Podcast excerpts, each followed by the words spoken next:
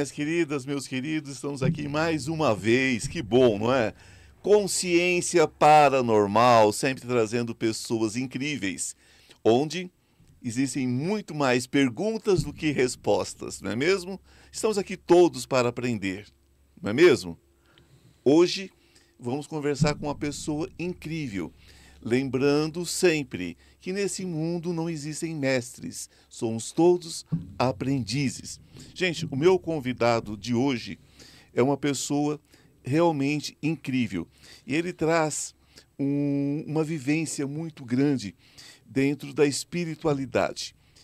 É, ele tem uma vivência grande com a, a Umbanda, já está há 31 anos dentro da Umbanda ele é tarólogo, ele é apresentador de rádio, comunicador da, da Rádio Mundial e, e também é um artista, é um ator. Então, dentro desse nosso tempo hoje, nós vamos ter o prazer de conversar com Alexandre Jabale. Seja bem-vindo, meu Ivan, querido. eu que te agradeço. Que bom ter Muito você obrigado. aqui conosco hoje. Obrigado pelo convite, obrigado a todos e é uma honra poder estar aqui. E quando eu ouço, na verdade, você falando que nesse mundo não tem mestres, eu concordo com você. Né? A gente está aqui para aprender. Se fôssemos tão sábios ou tão perfeitos, a gente não precisaria estar passando por esse momento, né? Precisa estar aqui, não é? Sim, o, o meu pai biológico, ele, ele é um kardecista de muitos e muitos anos e ele fala assim para mim, ele me chama de Alex. Acho que a única pessoa que me chama de Alex é ele. Alexandre, o pessoal chama de Ale ou, ou de Jaba ali muito, né? Ele fala assim, é, uma vez ele falou para mim, olha, se a gente tivesse aqui só para pétalas de rosas, seria chato, seria Muito não chato. se- seria é exatamente Pouco Então, produtivo. pouco produtivo. Posso já falar algumas coisas claro, aqui? Claro. Essa questão do mestre que você falou outro dia, há um tempo atrás eu ouvi uma coisa que eu concordei. Aí depois eu fui colocar isso para algumas pessoas e não concordaram comigo. Sim. Que, é o seguinte, eu ouvi assim, mestre era Jesus. Aí eu fui colocar isso para uma pessoa que tem mestrado. e falou assim, mas falou de boa. Pô, 300 anos para fazer isso, formar com isso de estudos, tal, e você vem falar para mim que não tem mestre. Aí eu falei, tá bom, mestre, né? Então, quando você fala essa questão, eu, eu acho que eu compreendo os dois lados, claro, né? São nomenclaturas, Sim. mas concordo com você. É, ninguém sabe demais. Quando sabe, sempre tem uma deficiência, né? Sempre acaba faltando alguma coisa. E a gente está aqui para aprender. É, a mes- ah, o mestrado, o doutorado, é, dentro dessa consciência humana, é exatamente isso. A pessoa pega um ponto dentro de zilhões de pontos e vai se dedicar a esse ponto a vida inteira, às vezes. E isso afasta ele de todo o outro, de todo o restante do conhecimento. É né? isso. Então, quando a gente fala sobre mestria, nós temos a, a questão da mestria espiritual, né? Onde é, é, nós temos, por exemplo, Jesus Cristo, nós temos Buda, nós temos grandes mestres ascensionados. Então, eles sim, eles sim, vieram, fizeram o seu trabalho, deixaram os seus ensinamentos. Agora, o que a gente não, não pode é, é, é, esquecer é que se nós estamos encarnados aqui, nós estamos é, no intuito de aprendizado. Né? Então, muitas vezes, a pessoa que nos vê, que nos segue, que os nossos é, é, queridos né, espectadores, digamos assim, muitas vezes eles se sentem até constrangidos com, com a, a uma demonstração de um saber que, na verdade, é, é, é, é contraproducente. Porque senão a pessoa fica sempre achando que o outro é sábio, que o outro é que sabe, que o outro. E ele esquece a própria experiência dele, onde ele é uma luz brilhante, uma luz viva, né? dentro desse grande processo, onde todo mundo aprende com todo mundo. Então, quando eu falo de não mestres aqui, é para que todo mundo se sinta realmente em casa, não é? Sim. Porque eu me sinto um aprendiz todos os dias. Estou aqui para aprender com você, estou aqui para aprender com os meninos da técnica, com o Daniel, com o Rafinha. Estou aqui para aprender. Né? e aprendo todos os dias. Eu aprendo com uma formiga no chão. É isso ela, tem, ela tem o que me ensinar. Né? Então é nesse sentido. Nós somos todos aprendizes nesse sentido. Eu acho isso incrível. Né?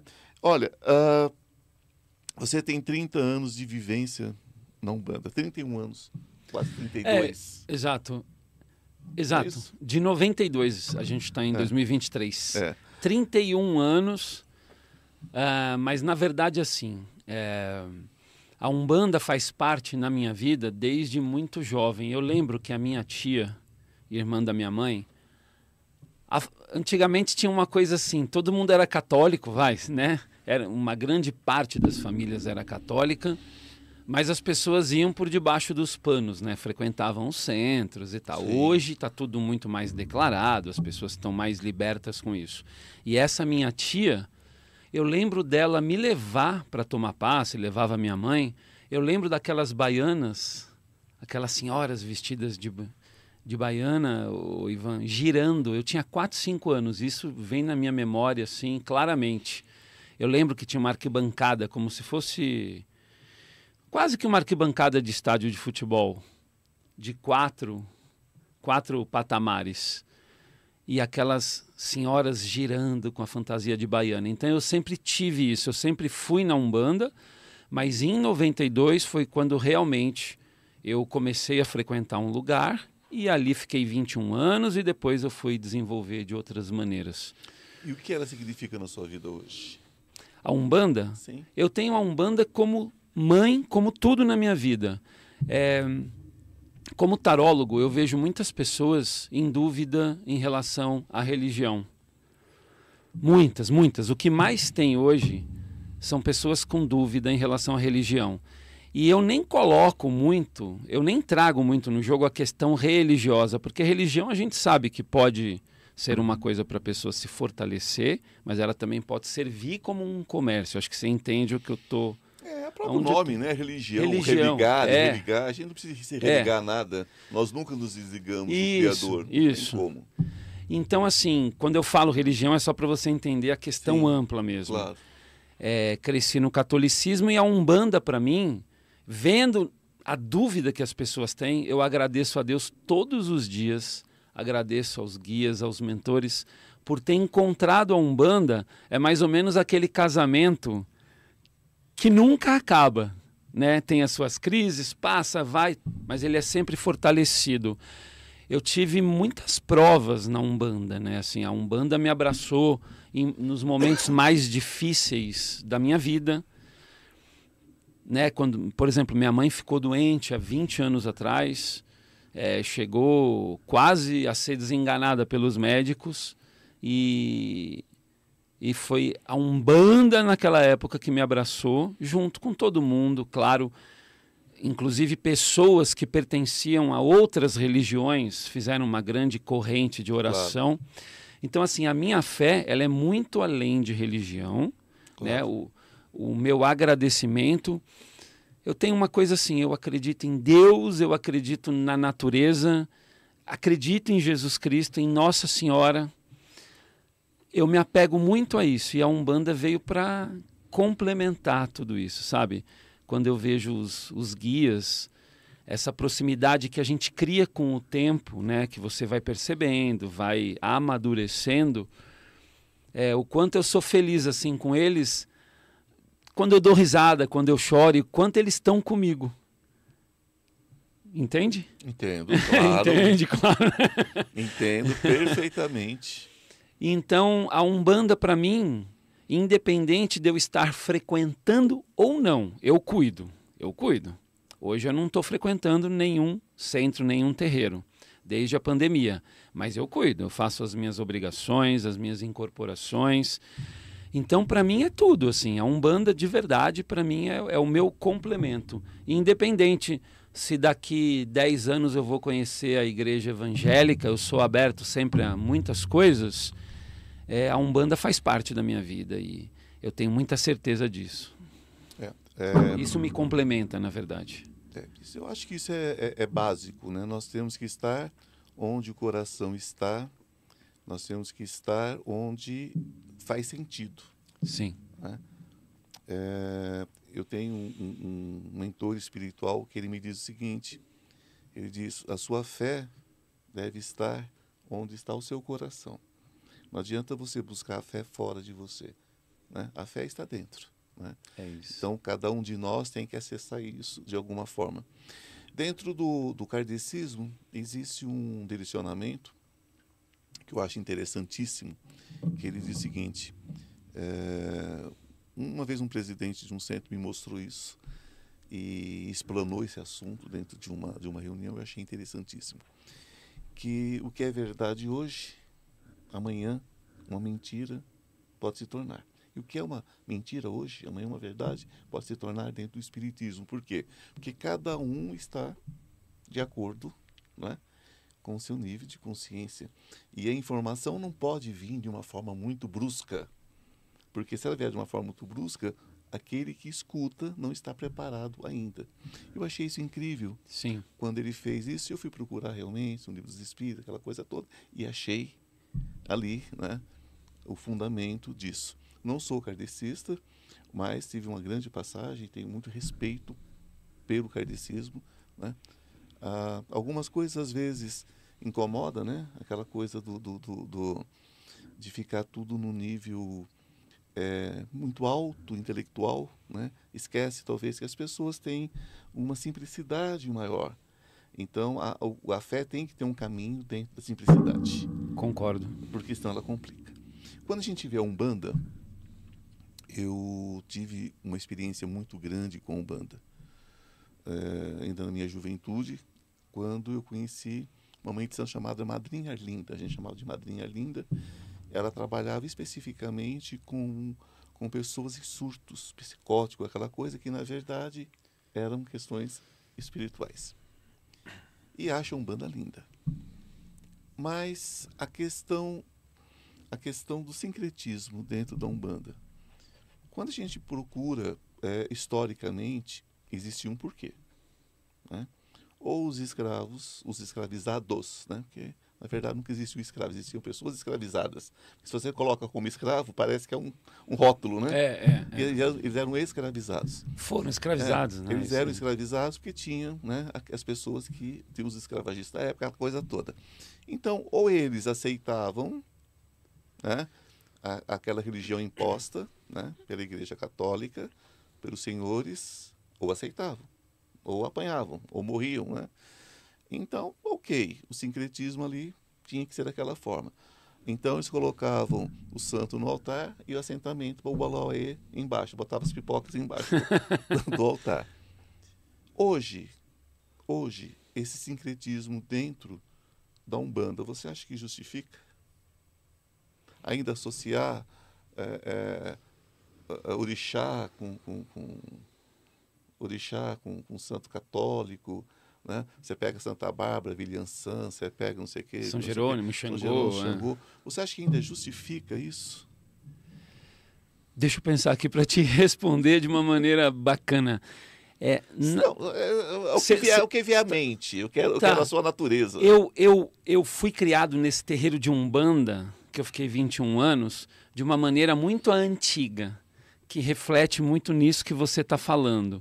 Então, assim, tinha muito esse vínculo de, de ensinar ali, de falar Xangô, São Jerônimo, Santa Bárbara, Ançã e por aí vai, São Jorge, Ogum. Eu quero tentar entender para poder te, te passar isso de uma Sim. maneira clara. É, eu não sei se justifica, eu acho que você está dizendo em termos de libertação, assim, de, de eu acho que de raiz, de, de, eu acho que de ancestralidade, ancestralidade mesmo, porque eu acho que é uma questão de ancestralidade, porque tanto a umbanda quanto o candomblé são invenções brasileiras. Sim. Né? Sim. Você vai ter, você vai ter, por exemplo, a santeria a, a, em Cuba, a, em alguns lugares, eh, acho que na Argentina se encontra santeria é, também. Você vai encontrar várias denominações no mundo que onde é, chegaram os escravizados, né? Ali, tinha alguma ali tinha alguma referência. Você vai ter, por exemplo, uh, no Haiti você vai ter voodoo que também nós sabemos que dentro do candomblé é uma das nações, também é uma, é uma das práticas, mas é, é, é a Umbanda foi o que foi possível fazer dentro do. Porque não existia candomblé puro dentro da senzala. Então existia o que a gente chamou de Umbanda, que é esse sincretismo. Né? Então a questão é: justifica manter isso ainda? Ou você acha que a, a Umbanda hoje teria condições de fazer um, um, um retorno para sua ancestralidade? Acredito que tenha esse retorno e acredito que a Umbanda está se desenvolvendo para um lado, que foi o que eu falei aquela hora que antigamente as pessoas iam por debaixo do pano e ficavam nesse sincretismo. Hoje as pessoas estão ampliando, acho que essa consciência e acredito que a Umbanda sim possa trazer pela sua própria força, pela sua própria ancestralidade essa essa energia.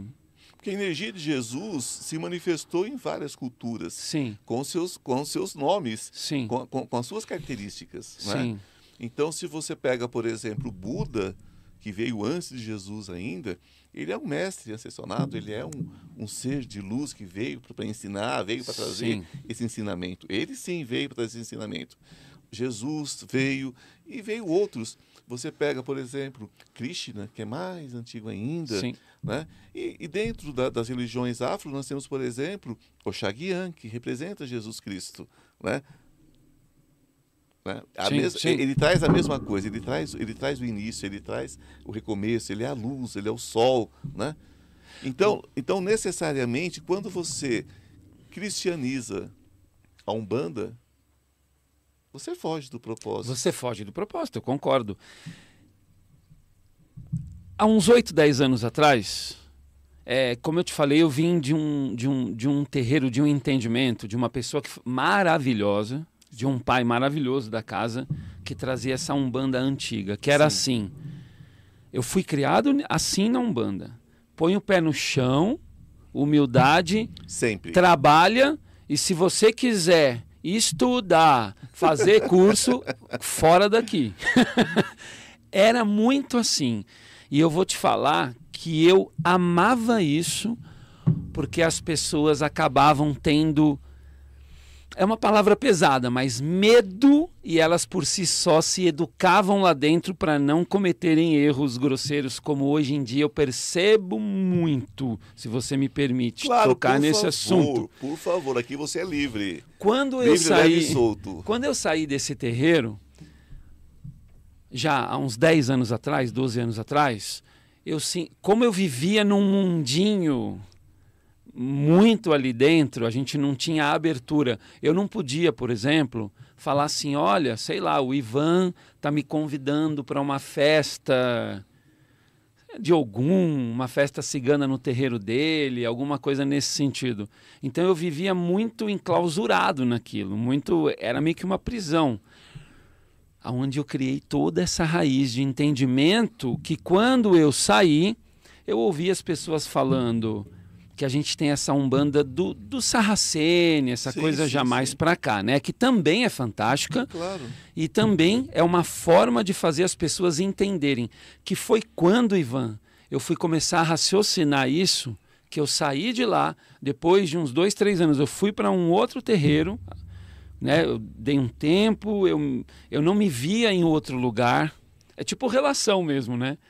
Uma relação amorosa. Você termina, às vezes você não está pronto. Tem gente que já mete as caras e já se quebra numa outra. E tem gente que precisa curar aquela ferida e tal. Foi o que aconteceu comigo. O entendimento, e eu cheguei num lugar que simplesmente foi me colocado assim: você vai ter que fazer o curso tudo de novo. Só que aí tinha 500 apostilas. E conforme Você, eu você fiz é ator, isso, é fácil. conforme, só que eu me questionava, que eu falava assim, mas poxa, o, o sete flechas, o caboclo, meu pai Sim. sete flechas, era coroado no terreiro lá. Não estava valendo de nada. É como você chegar numa faculdade e falar, não, mas eu fiz direito aqui em tal faculdade. Eu falar, não, mas agora você vai ter que começar tudo de novo e você não tem mais o seu certificado. Ou que você tenha trabalhado numa empresa e alguém fala, não, isso que você aprendeu não vale não, nada. Não vale nada, sim. Me senti muito assim, Fui me adaptando e quando eu estudava com aquelas apostilas de benzimento, de cura, de incorporação, de orixás completa, eu falava assim: olha que coisa que é a vida. Isso aqui eu fazia, mas eu não entendia o processo, o porquê, qual era o processo. Eu fazia meio que numa ordem, numa lei, aonde eu tinha, de certa forma, medo de fugir daquilo porque eu era, eu me sentia bem. Não é aquela relação assim, tipo, ah, sei lá, mulher de malandro. Não é isso, é um lugar. A Umbanda é amor, né? E esse lugar que eu fiquei 21 anos não poderia ter uma outra energia que não amor. Mas eu comecei a, a, a questionar. Então eu aceitei mais e falei: olha que legal que chegou na minha vida esse momento, depois de tantos anos, que é o que você falou no início aqui do, do nosso podcast a gente nunca sabe nada, a gente nunca passou por tudo. E eu falava, olha que legal esse complemento mesmo. O que eu já fiz na prática, quer dizer, eu antecipei fatos. Aqui agora eu estou estudando a fórmula, a, a tabuada. Sabe, eu aprendi a tabuada, a tabuada, sem, sem fazer um vezes um, um, dois vezes um, dois, três vezes um, três, né? A gente fazia assim. Eu aprendi de uma outra forma porque a questão também é oral, né? O ensinamento, o ensinamento é, da, da, das religiões de matriz africana, geralmente o, conheci, o, o, conhecimento é passado de forma oral. Sim. Né? E é muito simples. Porque, veja bem, é, eu sempre coloco essas questões. É? Eu acho que é uma questão da gente dar abertura, porque você que está em casa, nos assistindo agora, nos vendo agora, vocês devem ter as mesmas perguntas, as mesmas questões. Então, evidentemente que eu, ele, conhecemos bastante sobre o assunto, mas nós sempre temos muito mais dúvidas do que certezas. Então, a gente fica trocando até para que a gente possa tirar pérolas dentro desse, desse sistema todo de crenças, de conhecimento. Veja bem, para quê? Para quê? Quando foi que mudou isso? Se você pega, por exemplo, a, a, a, a Inhabarbina, lá no, no século XVII, século XVIII, o máximo que ela podia fazer era a vasilhinha que ela queimava, a alguidar que ela queimava lá no forno dela, nas horas de folga, Isso. fazia para casa e fazia para ela uma outra para levar para a senzala. Ela tinha a pipoca, que era uma coisa fácil de cultivar, jogava lá um milhozinho lá no meio do mato, colhia as espiguinhas dela, fazia tinha o, o, o milho que era dos animais, ela usava esse milho para estourar, fazer a pipoca, fazer a canjica, quer dizer, era, era aquilo que ela tinha hoje. Hoje você vê dentro do, do, do, dos terreiros, principalmente do candomblé, que eu conheço muito bem, né?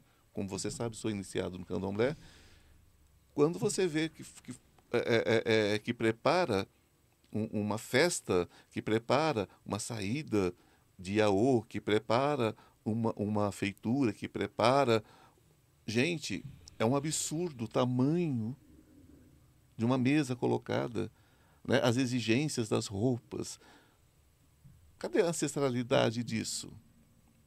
Cadê a ancestralidade disso? Quando você me fala que foi apresentado para você uma pilha de, de, de, de, de apostilas, gente, um benzimento é um benzimento. Um benzimento é um benzimento. É uma erva, é um, é um, galho verde, um galho. Geralmente as pessoas não sabem disso, mas qualquer galho verde serve para benzer. Sim. Você não precisa da ruda, não precisa de guiné, não precisa nada, mas qualquer galho verde serve para benzer. Uma imposição de mãos é uma imposição de mãos. Exato. A incorporação é você dar passagem para o espírito. Para que tanta apostila? Nós não estamos indo para aquela questão do kardecismo, porque o kardecismo vem e fala assim: opa, agora Agora é o seguinte, agora é elitizado. É, ci é ciência, então vocês vão engolir. Vocês vão engolir agora porque é o seguinte, é, é, é, é, é o evangelho segundo o espiritismo, é todo baseado no cristianismo. Nós não estamos fazendo esse caminho na, na, nas doutrinas de, de, de, de raiz africana. Você não acredita que nós estejamos fazendo esse caminho? Talvez criar um, um mecanismo de estudo, de conhecimento, de aprofundamento, numa coisa que seria muito natural? Que acaba ressoando como. Não, com uma coisa assim. Então, aí eu, eu, é quero, base? só, eu quero só complementar para você entender o restante da história, que acho que tem muito sentido Claro, com tudo que favor. você está falando mesmo. É... e Então, o que aconteceu? Eu, eu, eu, eu, eu não julguei, eu apenas falei: Sempre. olha, eu tô, com, eu tô entendendo o porquê que eu fazia aquilo, porque não era esclarecido para mim. Que é o que você falou da Inhabarbina, era uma coisa mais meio roots, né? Era uma coisa mais. Que eu adoro, inclusive. Que é incrível. Ali eu recebi o Amaci, por exemplo, que, que na, minha, na minha concepção lá não tinha no terreiro que eu frequentava, Sim. que eu fiquei 21 anos. Então eu recebi os 14 amacis dos 14 orixás, fiz todo esse trabalho, desenvolvi mais, foi um complemento. Aí é que está a questão. Eu comecei a questionar umas coisas. O quê?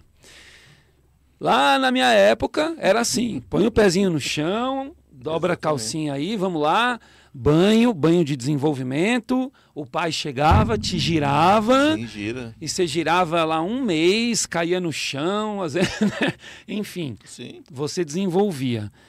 Nesses terreiros eu pegava as pessoas que estudavam e até me amedrontavam, porque eu falava, caraca, é, assim, eu não, eu não tô indo por essa apostila totalmente, as pessoas estudando, estudando, estudando.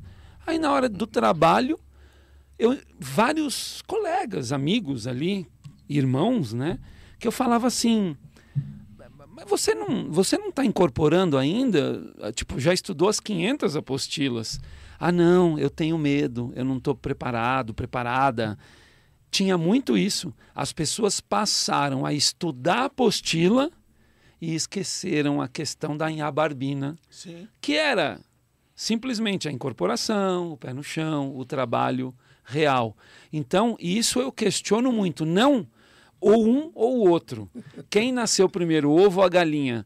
Eu sei que é você que está me entrevistando aqui, mas o que, que você pensa disso? Assim, posso te fazer essa Claro, pergunta? por favor. Porque na minha cabeça ficou uma dúvida.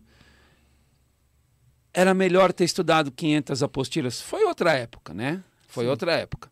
Mas era melhor ter estudado as 500 apostilas e desenvolver sabendo e ou começar trabalhando e já chegar com essa coragem, porque as pessoas, eu não sei se você conhece gente assim que estuda, que estuda, que estuda, mas não pratica. Conheço demais. Conheço E demais. virou moda isso. Olha, eu, eu vejo da seguinte forma. Como eu coloquei a princípio, a minha, a minha função aqui é provocar vocês, Sim. né, no máximo, para que vocês possam realmente eh, eh, se soltar né, de, uma forma, de uma forma ampla. Não vejo certo ou errado em nenhum sentido. Sim. mesmo no estilo da Inhabarbina, né? Como fazia a madrinha Arlinda, que eu conheci, ela fazia o seguinte, ela estava lá, com o maracazinho dela lá, aí os filhos rodando, rodando, rodando, rodando, aí tinha aquele que estava demorando a incorporar, ela sentava logo, era manaca na cabeça, Eu já tomei- papuf, catapuf, caía já incorporado. Porque ela não tinha paciência, ela falava assim, ó, vocês estão aqui brincando? Eu tomei muito né? isso. E ela estava ela tava lá cantando, né? né? Ela estava cantando e ela fazia um, ela tinha uma, uma- um ponto muito bonito, né? Que ela dizia, ah, quatro santos nessa sala, eu não sei o que tem, e tá, tá, tá, tá, tá, tá. Aí um demorava a incorporar, estava atrapalhando a fila, chegava e pá na cabeça, incorporava logo com Na ela. assim. hora. Então, ela tinha o estilo dela, que era bem arbarbina, era uma pessoa incrível. Ela era uma entidade, uma senhora com quase dois metros de altura, uma angolana, lindíssima. Ela, ela lufou já com 120 anos, pra você ter uma ideia. Olha. Era uma pessoa incrível. Gente, lufou, a gente usa o termo para dizer quem, quem foi. Né? Mas, enfim. ah, então, eu acho que o estilo dela era legal. Acho interessante o estudo dentro da Umbanda, Muito. Desde que esse estudo seja na ancestralidade. Tá. né? Vamos Ok. conversar o porquê do porquê? Vamos, eu acho interessante. Não tem certo, não tem errado, estamos todos aprendendo. A Umbanda, ela tem uma coisa que ela pode ser extremamente comercial. Eu conheço terreiros, por exemplo, conheci, né? terreiros, por exemplo, onde os atendimentos, dependendo de quem vinha, o atendimento era bem longe dali. Você não conversava ali com as entidades, você ia conversar lá nos quartinhos. Sim. Lá era um tal de pataca para cá, pataca para lá, que virava uma festa. Virava uma festa. Então, ok, tá certo, não vou julgar, tá errado, não vou julgar. O que eu estou dizendo é o seguinte, que precisa ser bem definido o que é uma coisa e o que é outra. Dinheiro e religião andam juntos. Em todas. Igreja Católica, Igreja Evangélica, então, né, uma festa. Igreja Católica outra, que é uma das igrejas mais ricas do mundo. E por aí vai. Né? Os centros não põem preço, mas você tem a mensalidade, você tem não sei o quê do candomblé não na casa do meu pai, de santo. Mas muitas casas você tem que bancar o salário lá, todo mês você tem que pagar. Umbanda também tem. Então a gente sabe que tem a questão do dinheiro. Mas tem que ficar muito definido o que é orixá, o que é santo, o que é caboclo e o que é dinheiro. O que é dinheiro. A coisa tem que ficar bastante clara, na minha concepção na minha concepção. Não existe nada que o dinheiro não role junto, porque se não tiver dinheiro, não mantém. Não mantém o espaço, não mantém nada. Então, eu acho que o estudo é importante para a pessoa se compreender dentro daquele contexto, desde que ela não queira transformar o que ela tem em outra coisa. Umbanda é Umbanda, é ancestralidade. Candomblé é Candomblé, é ancestralidade. Se ele tentar colocar dentro das normas para ficar limpinho, a famosa higienização, né? É, eu sou da Umbanda, mas eu sou limpinho, tá? Eu sou do Candomblé, mas eu sou limpinho. Eu sou católico, mas eu sou limpinho. Eu sou evangélico, mas eu sou limpinho. Não. Então não funciona. Não funciona. Porque senão você vai criar o que a gente chama de higienização. Ah, não, a Umbanda hoje é diferente. A Umbanda hoje é fina. A Umbanda hoje não é a Umbanda de ser... Até que pena, né? É, que pena. Que pena. É mais nesse sentido né, que eu coloco. Não como um, uma crítica, né? mas como um questionamento. Você não é a única pessoa da Umbanda que, que, que eu já entrevistei. Claro. E você não é a única pessoa que eu, eu faço essas perguntas, porque como nós somos adeptos de doutrinas, né? De eu, doutrinas, eu... eu... não gosto de doutrina, como nós somos adeptos de, de, de vivências espirituais, né? Deus me livre de doutrina, vivências espirituais ligados à ancestralidade africana, então, eu acho que a gente precisa trazer isso à tona. Eu, eu, eu, não, eu confesso a você que eu não sei se isso está acontecendo de uma maneira rápida, não. Essa questão de buscar ancestralidade, as pessoas acho que estão conduzindo, pelo que eu percebo hoje, por um lado mais comercial. É, e fugindo da ancestralidade. Né? Fugindo da ancestralidade. É. Então, respondendo o que você me perguntou lá atrás. Sim que eu enrolei, enrolei, a gente foi para outro mas, é, mas, é, mas é assim mesmo, é um processo. É, eu acho que teria que focar nisso, Ivan. Assim, vamos buscar. Não vejo como isso do interesse das pessoas, da grande maioria. Não vejo. Agora, por exemplo, você comentou a questão da Inhabarbina. Uma vez o nosso pai da casa, desse terreiro antigo, é, sofreu um corte e o preto velho, mas ele perdeu sangue assim. A gente não sabe até hoje como que ele não foi embora. Porque ele perdeu sangue, sei lá se ele perdeu dois, três litros de sangue, foi uma loucura. Não, não, foi uma loucura. Ele foi uma loucura. choque. E não, não, é, é, é, ninguém sabe até hoje. Como não entrou em choque. Sabemos, né? Sim, Mas claro. O, o vovô na época incorporou, pediu pó de café e colocou. E aí teve que levar. Aí no dia seguinte, ele, no, só no dia seguinte, o vovô falou: deixa ele aí. Ele foi para o hospital no dia seguinte. O médico olhou aquilo com toda a razão e falou: meu Deus, quem colocou o pó de café? Ele poderia ter. É, como que fala? Contaminar. É, é séptico, né? Poderia ter, poderia ter é, é pelo amor de Deus. Né? Ninguém... O que, que eu ia falar? Ah, foi uma pessoa da época da Inhabarbina, né? É. foi um preto velho, né? Que, que colocou uma coisa da antiga. Ainda bem que foi pó de café, porque se ele tivesse um estado, poderia ter colocado estrume. Porque era comum se colocar estrume em cortes profundos. Ah, é? Sim. Ah, ah, eu não sabia dessa. Sim, os africanos colocavam estrume, colocavam você acredita que até hoje existe um costume que é horrível, gente, não faça isso, por favor. Mas é, partos feitos em casa, eles curavam o umbigo com, com óleo queimado e teia de aranha. Teia de aranha. de teia de aranha. Porque Então, grudava, é isso? Porque... Cara, eu não sei qual é o fundamento disso. Eu não sei qual é o fundamento disso. Mas eu sei que é, é, é, é, eles, vão, eles vão agrupando, né? Porque óleo queimado não é do tempo. Não sei se fosse óleo de, de lamparina, né? Mas não é do tempo da Inhabarbina, né? né? A gente elegeu esse nome pra, pra, como exemplo. Mas as pessoas vão, vão, vão agrupando, né? Ideias tal. Agora, a gente tem que separar o que é ciência do que é religiosidade e espiritualidade, né? Porque a ciência, ela tem ela, ela tem um porquê existir, graças a Deus ela existe, graças a Deus, aos deuses, se vocês preferirem, graças ao que vocês quiserem, o universo. Claro. Mas que bom que a ciência existe está aí. Que ótimo. Né? Que ótimo que está aí. A, a espiritualidade, você acredita no que eu vou dizer? Ou discorde, por favor. Sim. Discordar até melhor, porque você traz uma outra, uma outra interação. Mas a, a, a espiri- na, na, na erraticidade, no, no plano espiritual, ninguém melhora. Depois que você desencarna, você não aprende. Você continua sendo a pessoa que você era aqui. Então, necessariamente, você querer que, um, que uma entidade que viveu sobre a Terra, né, se é que foi essa a questão, é, vai resolver um problema de medicina, que a medicina de hoje não resolve, é querer demais. Né? O que eles podem fazer? Eles podem melhorar toda uma questão energética, né? pode melhorar uma questão energética e pode fazer com que o tratamento do médico surta mais efeitos, que é o que nós fazemos terapeuticamente. Sim. Não é isso? É, eu concordo com você. Você está entendendo? Agora, eu não vou discordar, não. naquele momento, naquele momento é o que tinha para hoje. Né? A entidade viu, tem pó de café? Tem. Tem um cortão daqui, pá, tapou, Pá, pá, pum. acabou.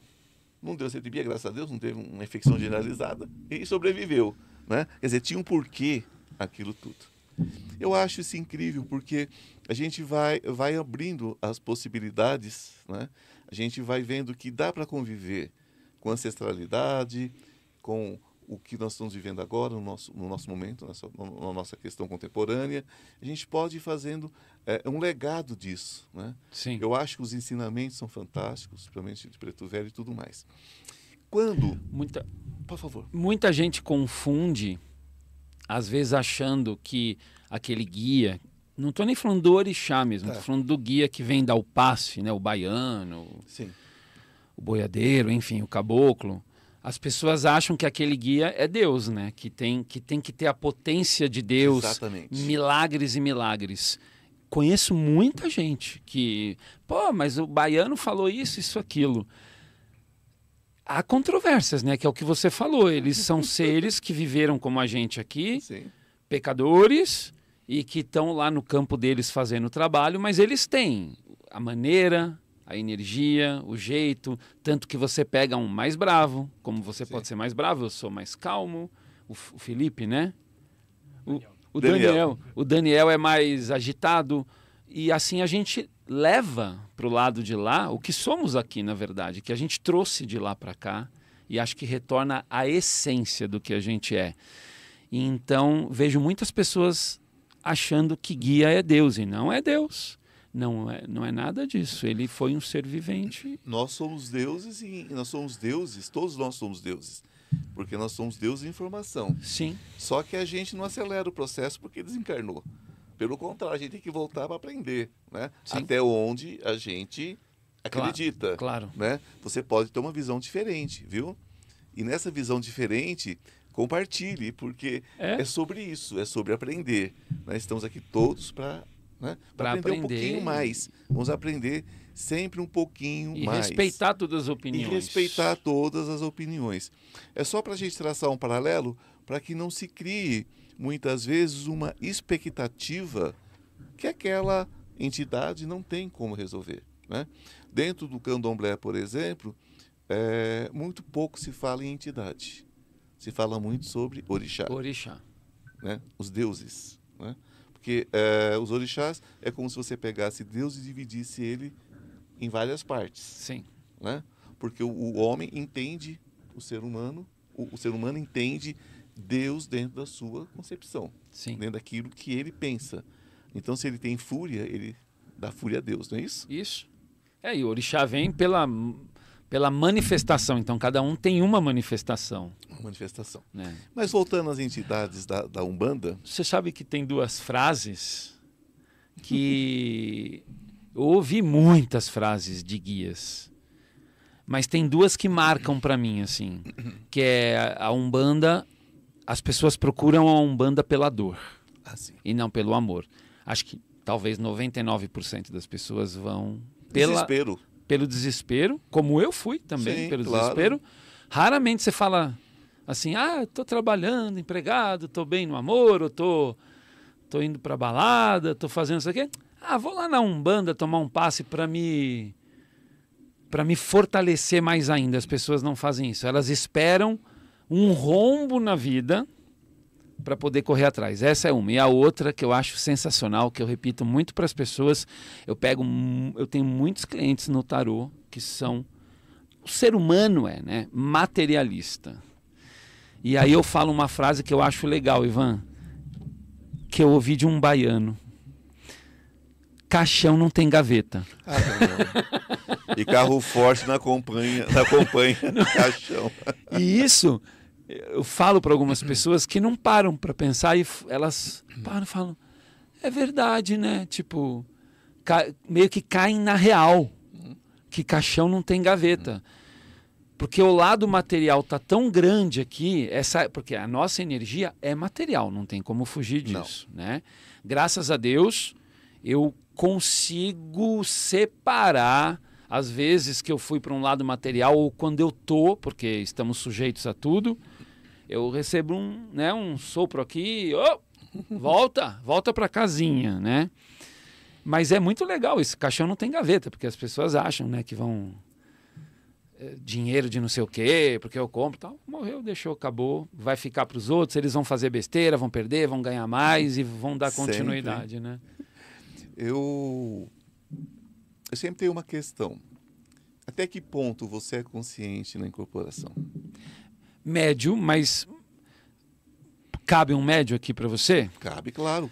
Sempre cabe fui muito, tudo. sempre fui muito consciente Tá. no início e tal.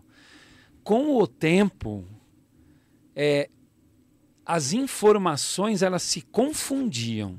Então, por exemplo, eu atendia vocês três aqui, por exemplo, incorporado, né? Eu lembrava de você chorando, dele reclamando da namorada, dele reclamando da falta de dinheiro, mas eu não sabia se era você, ele ou ele. Eu lembrava dos assuntos. Sim. Lembro. Mas fica. É uma, por isso que eu falei, é, uma, é, um, é um meio do caminho. Porque eu esqueço rapidamente e confundo rapidamente. Assim, parece que eles dão uma embaralhada na minha mente, entendeu?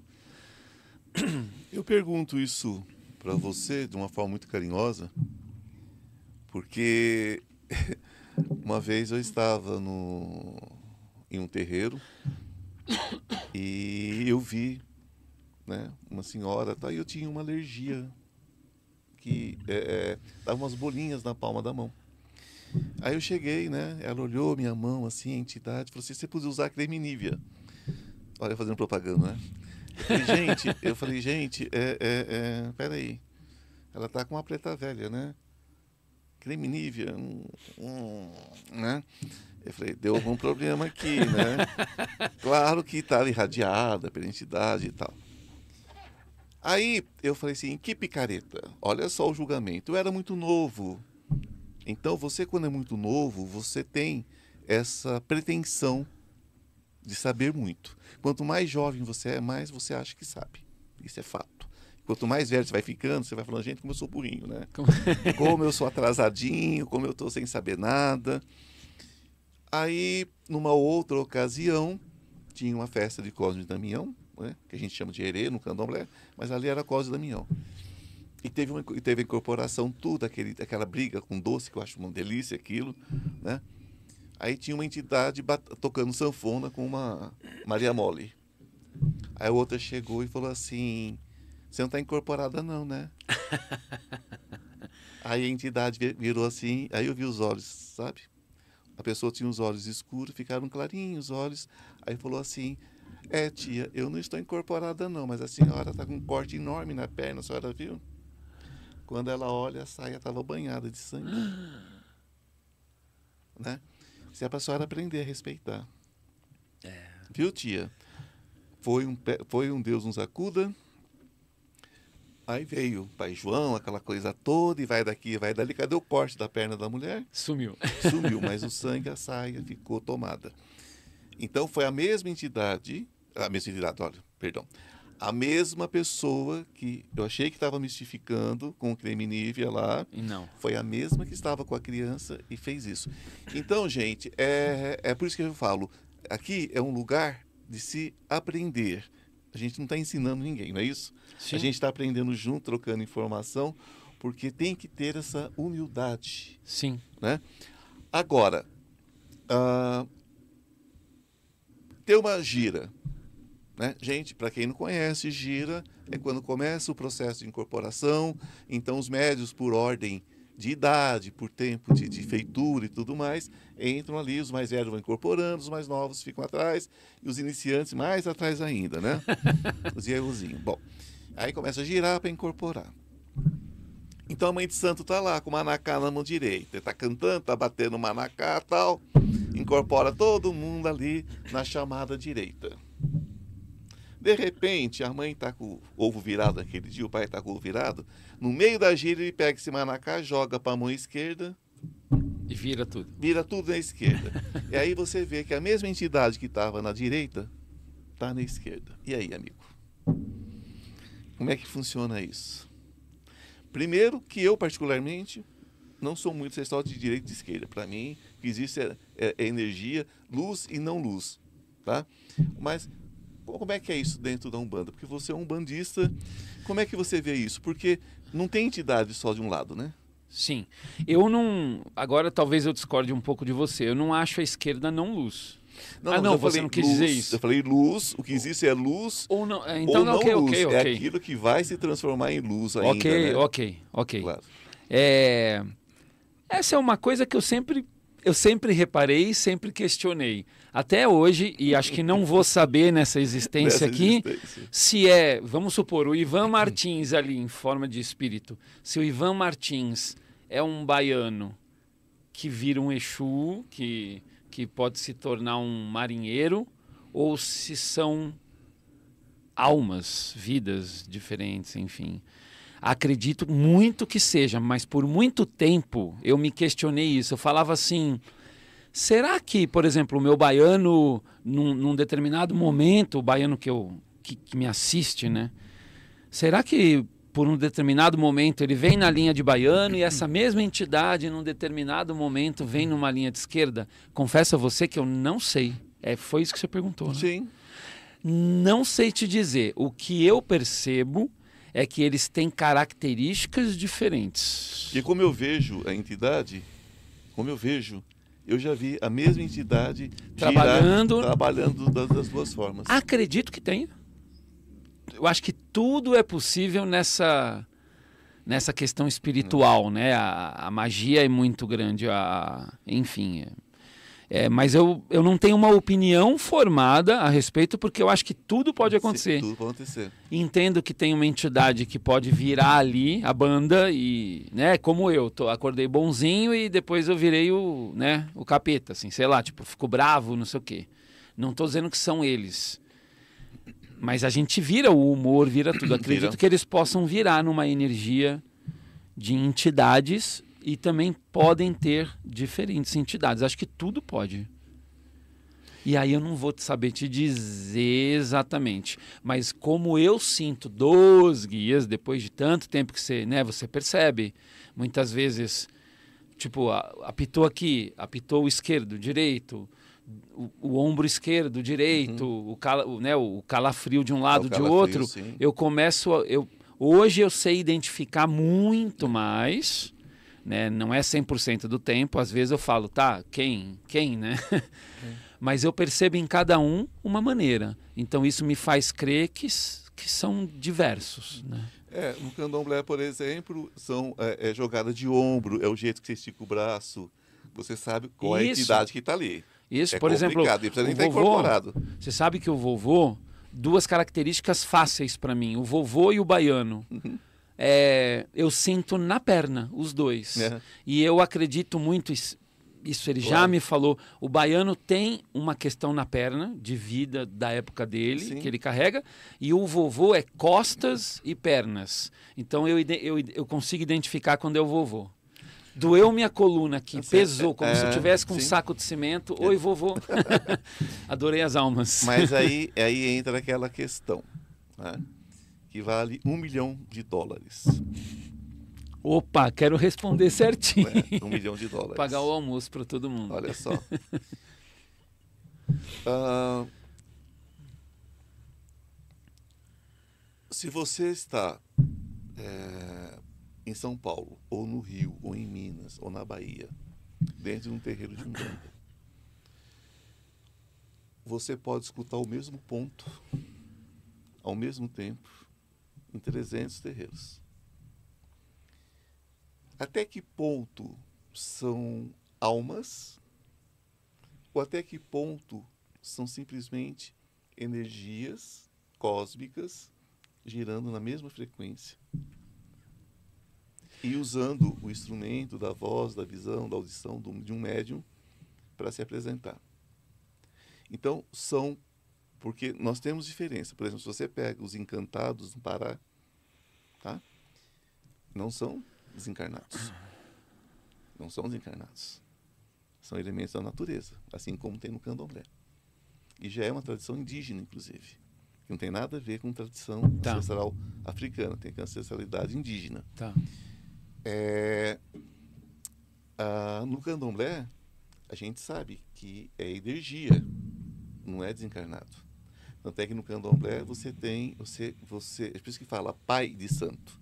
É porque o pai de santo, ele dá vida ao orixá. Em cima de um otá, em cima de uma pedra, aquela coisa toda. Agora a Umbanda fala sobre almas. Tem o balé das almas, aquela coisa toda. É, você acredita piamente que são desencarnados? Ou você acredita que possam ser energias distintas, incorporando também distintamente em algumas pessoas ao mesmo tempo, com uma frequência, como se fossem. Até tem as sete linhas da Umbanda, né? Sim. Então seriam sete frequências energéticas que vêm a ca- cada uma a seu tempo incorporando dentro daquela, daquela, da- dentro desses é, é, é, é, milhares de centros, enfim, por todo o mundo. Como é que você vê isso? Até que ponto você acredita que são almas e como que você vê a possibilidade de ser frequências energéticas ou até seres de outras dimensões? acredito nas duas versões, nas duas questões. É, eu vou falar da Umbanda, mas aí seria a espiritualidade. É mais ou menos como o mar. Traz mistérios que a gente não tem dimensão. Sim, com certeza. E Eu- nem a pretensão, e né? nem a pretensão. Sinceramente, é, acredito em todos os tipos de seres e acredito em almas desencarnadas. Então, com certeza vai ter entidade. Por exemplo, eu vou te falar uma entidade que eu acho que passa por essa questão é, é, que você falou de Energética mencionando. energética tal. Exumirim. Eu acho que passa. Me rem... Exu... Exumirim me remete muito a uma questão energética, ou um algo que não, não Exu é necessariamente. natureza, né? É. É, é a força da natureza, não tem como. E quando eu vejo Exumirim, assim, a- aquela, né, a imagem, aquela, enfim, cada um tem uma visão. É, eu vejo muito um saci pererê, sabe assim? então eu acho que tem de tudo, Ivan, tudo, tudo, tudo. Não dá pra, não dá pra, pra nominar, denominar, é, não dá pra enumerar, não dá pra eu acho que o encanto divino é muito grande. Então você vai ter ser Encantado. encantado, ser desencarnado. Acredito que tenha de tudo. É, porque Absolutamente tudo. o que, o que me incomoda às vezes no ser desencarnado é o seguinte: eu acredito piamente na misericórdia divina e no amor de Deus. plenamente. E, e às vezes eu, é difícil para mim acreditar que um desencarnado possa ficar por séculos né? trabalhando ou para o bem ou para o não bem. Né? Eu não acredito em mal também. Mas o bem é aquilo que não é bem ainda, né? trabalhando de uma forma meio torta às vezes, sobre a terra. Porque se o princípio é sois deuses, né? É, se você é cristão, você crê nisso. Se você é, é, é, uma pessoa mais ligada a outras denominações, mas você acredita né? Uhum. Do, na, na, capacidade que Deus tem em, em, em, em, curar, em, enfim, em perdoar, relevar. Né? A, a vida é baseada nisso. Então, se você crê que uma pessoa fique por tanto tempo numa missão dessa, ela não está tendo a, a oportunidade de evolução. Porque para evoluir, você tem que evoluir sobre a terra. Ninguém pode evoluir espiritualmente. Porque se pudesse evoluir espiritualmente, teria, Deus seria é. sacano e injusto fazer a gente vir para cá, né? É. Porque viver não é fácil. É. é, lindo, mas não é fácil. É, é isso. Né? Então, dentro dessa questão, às vezes, às vezes eu questiono. Bom, mas o meu amigo trabalha com tarô. Sim. e com o tarô, sabidamente, né?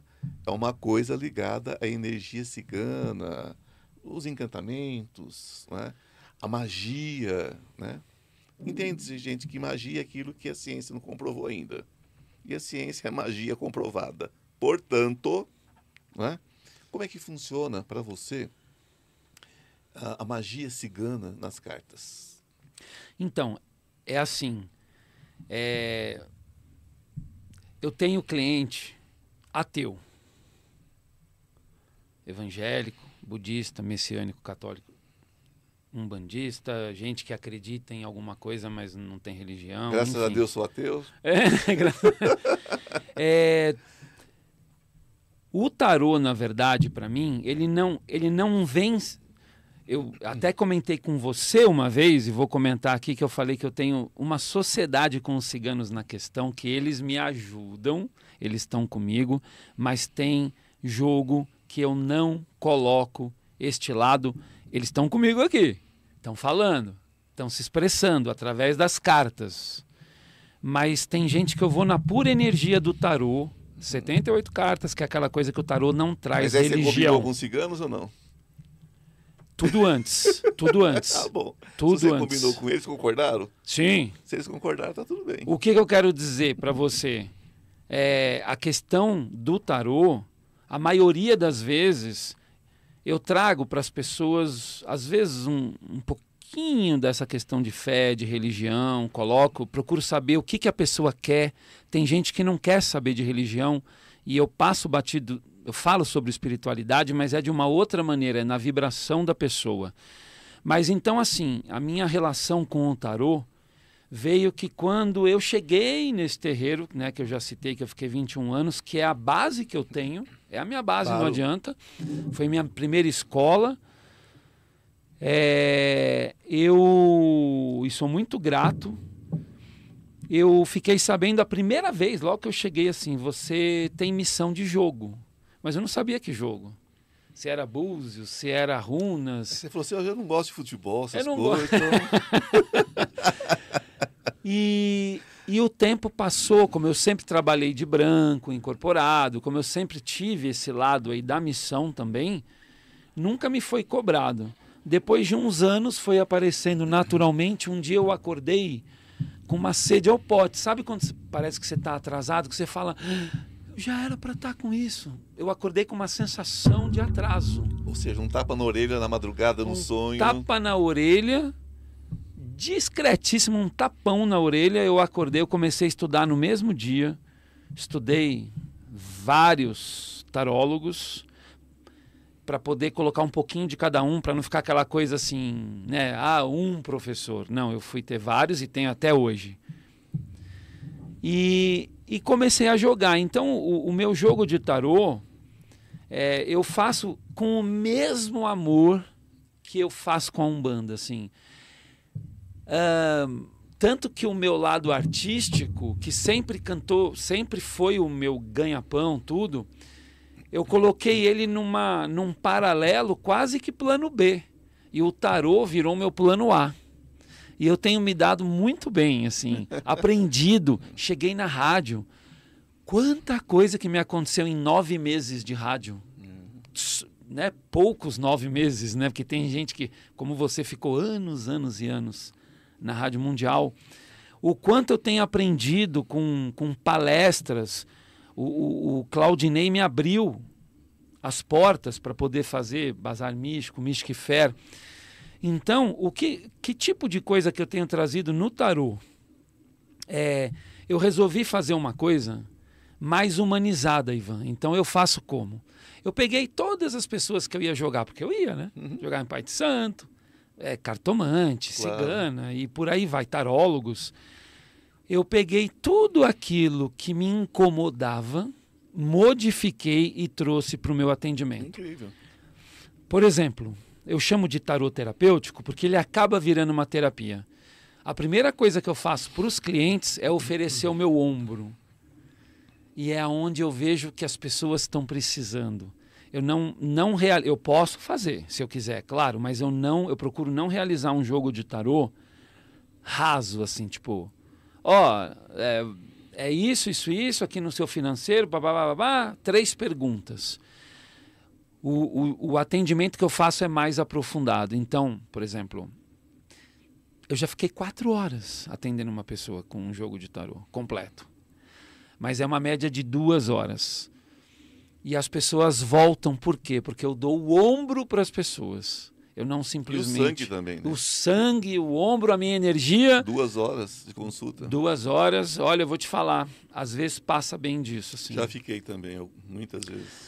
E eu criei uma coisa humanizada. Então, por exemplo, as palestras que eu tenho feito, eu fiz uma musical agora. Eu peguei os arcanos maiores e, e escolhi uma música referente a cada arcano que veio no meu entendimento, né? porque claro. tem zilhares de músicas e de possibilidades. Só que a palestra que eu tenho realizado, em cima do tarô, ao invés de eu ficar falando, o arcano do imperador representa. Claro, isso aí eu posso fazer para pessoas interessadas né, em aprenderem a questão do tarô, do estudo. Eu trouxe a coisa humanizada, então eu falo de amor próprio, de falta de amor próprio, de ego que as pessoas carregam, né? O ser humano carrega um ego. Traz um imperador, é, assim. Um imperador. É, Com uma coisa meio sacerdotisa. As pessoas têm um ego e ao mesmo tempo elas são meio introspectivas, meio egoístas. Tem uma coisa. Aquele ego que só olha, né? É. né? então, nessa, no meu jogo, eu trago. Tanto que tudo que eu faço é meio. até meio repetitivo, porque as pessoas. São repetitivas. São repetitivas e precisam ouvir Sim. 500 vezes a mesma coisa. Se você pegar um programa meu de rádio e ouvir, é o que eu falo na palestra, é o que eu falo no meu jogo de tarô. Então, assim, por exemplo, tá bom, dona Maria, a senhora tá chorando aqui que seu marido não te ama, tal. E você se ama? Aí a pessoa começa a se questionar. Ah, realmente, eu faço de tudo pelos meus filhos, eu faço de tudo pela minha casa, pelo meu marido, 50 anos casado, já fui traída, tal.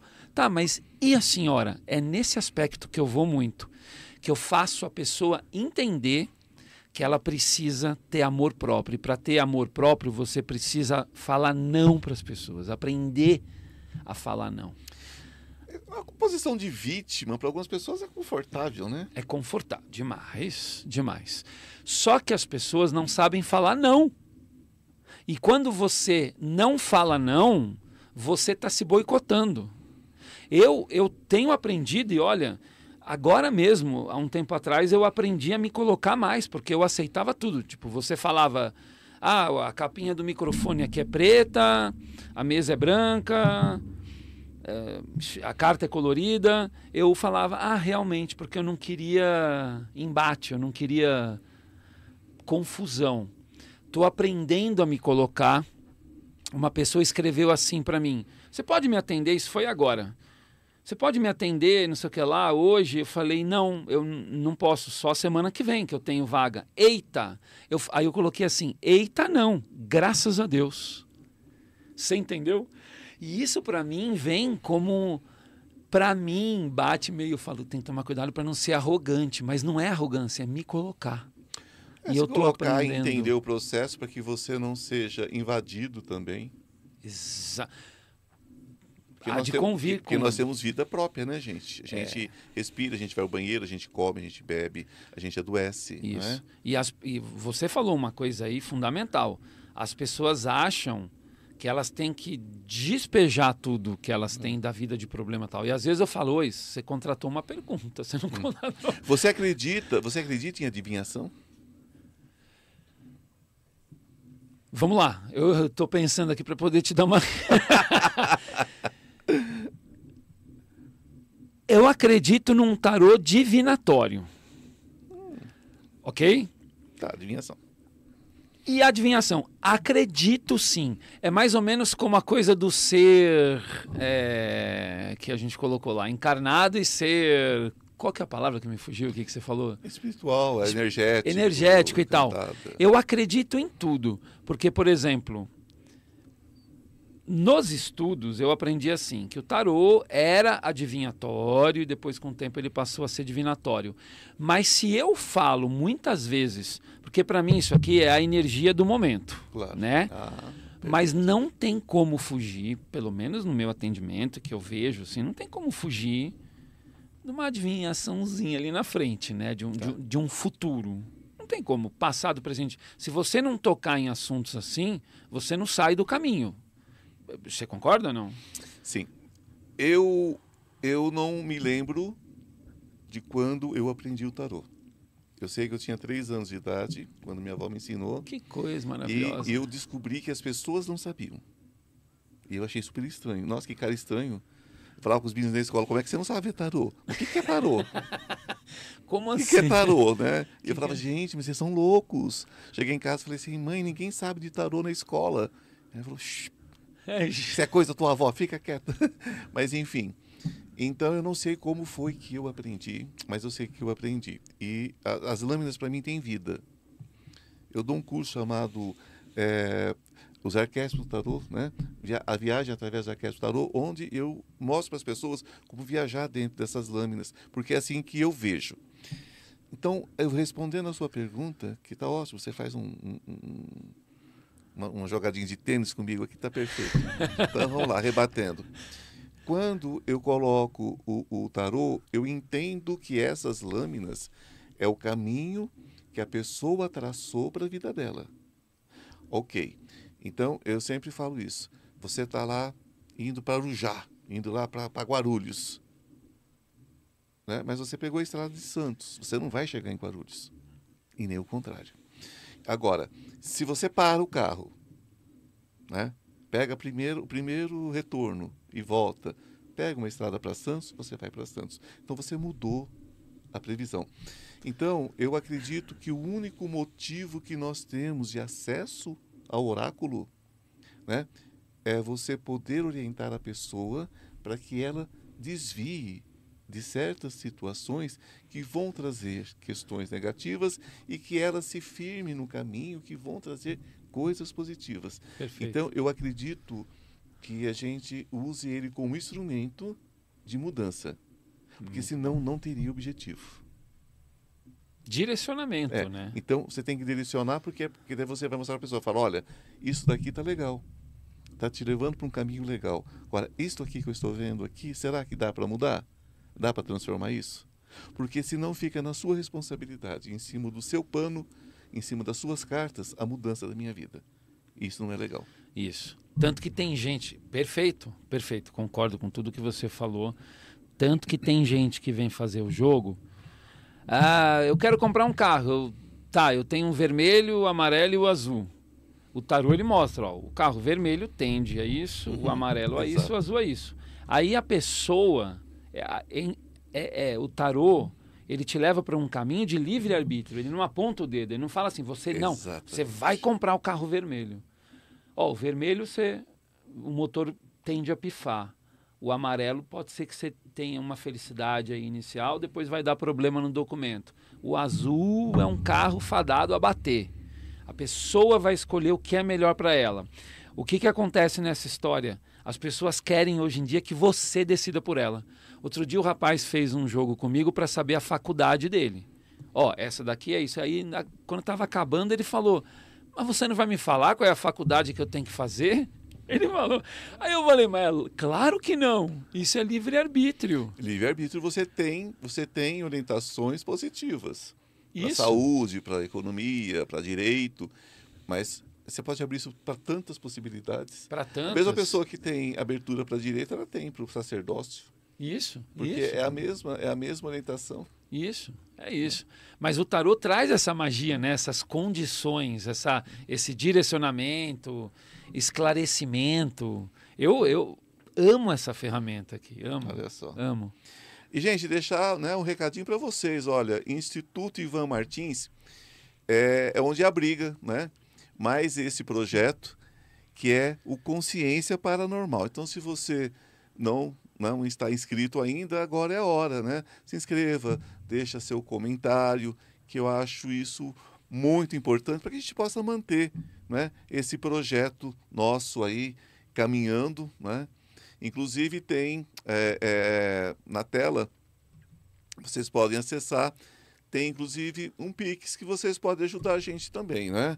Você sabe que isso daqui para a gente manter, a gente precisa da, do apoio de vocês, precisa da ajuda de vocês, porque esse é um trabalho que demanda tempo, demanda Sim. profissionais, demanda um monte de coisa. Então, se a gente puder contar com a ajuda de vocês, qualquer quantia, vai lá, faz um Pix, né? E vocês vão ter um lugar especial no meu coração.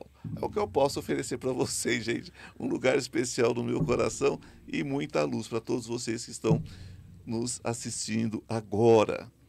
Meu amigo, vamos trabalhar um pouquinho, né? Vamos? Vamos fazer o seguinte, deixa eu escolher a próxima vítima. Pode, os dois. os Daniel. dois. Daniel. Daniel. Vamos ver como é que está a, a, a, Daniel a, e você, né? é, a vida você? profissional do Daniel. Vamos lá ver. Rafael. Temos anjos aqui, né? É. Daniel, Rafael. Faltou o Gabriel e o Miguel. Tem o Ariel, que é o meu orientador. Já- Só, só não, é, só, só não é um arcanjo. é anjo. Você conhece esse deck aqui? Ele é, ele é o tarô das bruxas. Ele é tido como um dos mais bonitos. É da Ellen Dugan, uma norte-americana. Ela é de Nova York e ela criou esse tarô das bruxas. Mas eu estou brincando, eu falei da vida profissional, mas pode falar o que você quiser da vida dele. Você, só para eu entender, você trabalha aqui no local para o Ivan? Não, não ele tá, aqui, aqui, aqui ele está hoje acompanhando o Rafinha, que o Rafinha está fazendo um, um, um, um master, uma masterclass com, com, com ele. ensinando ele a fazer aqui, mas eu vou começar no emprego novo semana que vem. Tá. Eu tô indo lá, mas oficialmente vai ser semana que vem que eu vou começar. Já certo o emprego. Já, já. Vamos direto ao ponto, né? Para não ficar dando volta. Daniel do quê? Souza Bente. Souza Bete? Bentes. Bentes. Daniel Souza Bentes. Quantos anos, Daniel? 24. Tá. Conhecido jacaré. Vamos olhar o trabalho da semana que vem? Ok? Mentaliza, por gentileza.